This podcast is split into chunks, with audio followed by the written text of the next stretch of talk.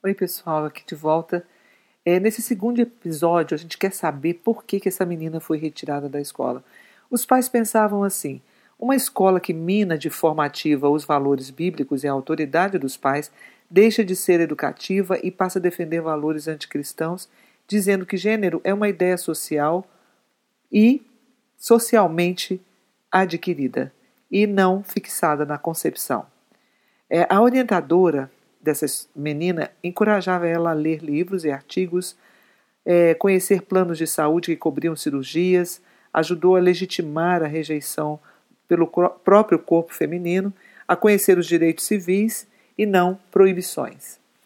Essa jovem passou a estar convencida de que o problema era um problema de saúde.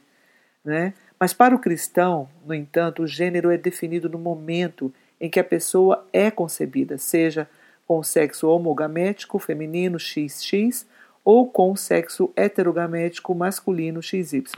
Apesar de ter ficado triste essa menina e chorado muitas horas, a jovem, embora também tenha acusado os pais de não a amarem e não a aceitarem como Deus a fez, ela sabia que eles estavam certos. Ela nasceu menina pela sabedoria e desígnio amoroso de Deus.